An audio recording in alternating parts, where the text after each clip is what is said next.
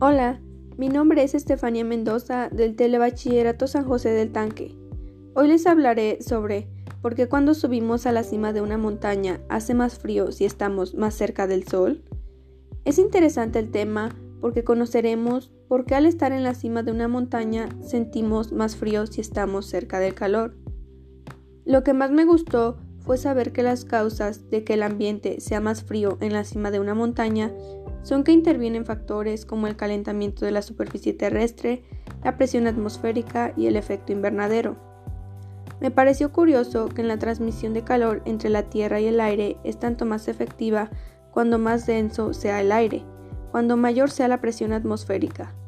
Para concluir, pienso que es más cuando aumentamos la presión de una masa de aire, se calienta y al revés, cuando se expande se enfría. Así pues, al ser mayor la presión del aire, se calienta con más facilidad la base de la montaña de la cima. Además, el aire caliente tiende a subir al hacerlo, se expande y pierde calor. Por esta razón las capas más altas son más frías. A esto se le suma el efecto invernadero.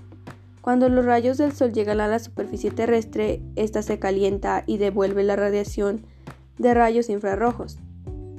El dióxido de carbono, el vapor de agua o el metano, los llamados gases de efecto invernadero, dejan pasar la luz visible pero absorben la radiación infrarroja, impidiendo que el calor escape.